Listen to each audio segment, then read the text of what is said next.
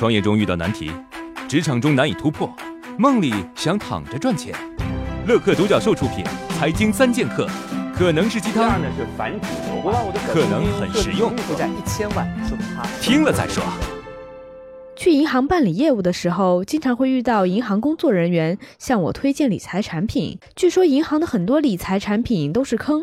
那么我们在选择一款理财产品的时候，该如何避坑呢？银行是我们绝大多数人接触比较多的理财产品渠道。那选择的时候呢，有几点要注意了。第一，银行理财产品说明书上都会有一个 C 字开头的十四位编码，下单之前最好把这个编码去全国银行业理财信息登记系统里头搜索一下，看一看真伪，能够避免买到不良业务人员推荐的非银行理财产品。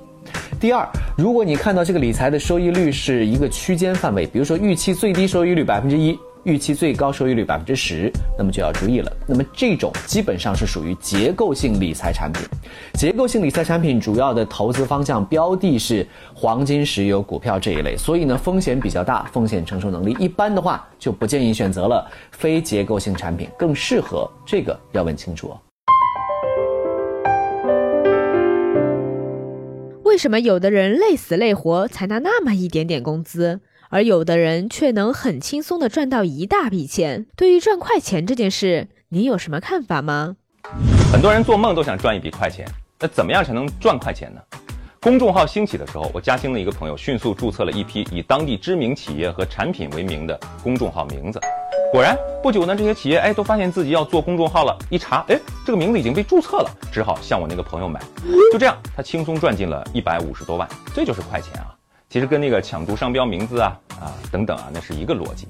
合法合理的快钱要敏锐、快速行动力，并且聪明。你什么都没有，你还想赚快钱？那你，那你就想想吧。你学会了吗？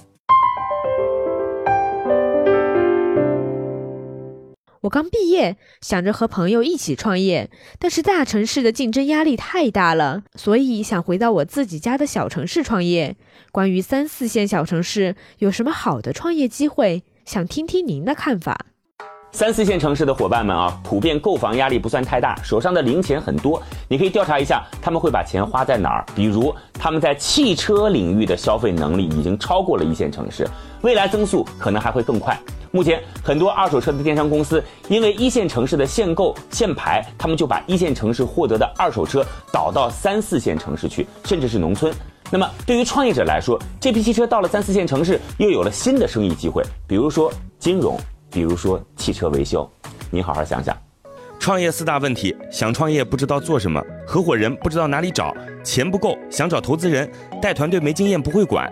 要解决这四大问题，现在马上下拉手机屏幕，在我的介绍资料里有我的个人微信号，长按复制，添加我为好友。我们在乐客独角兽创业社群为你一一解决这四大问题。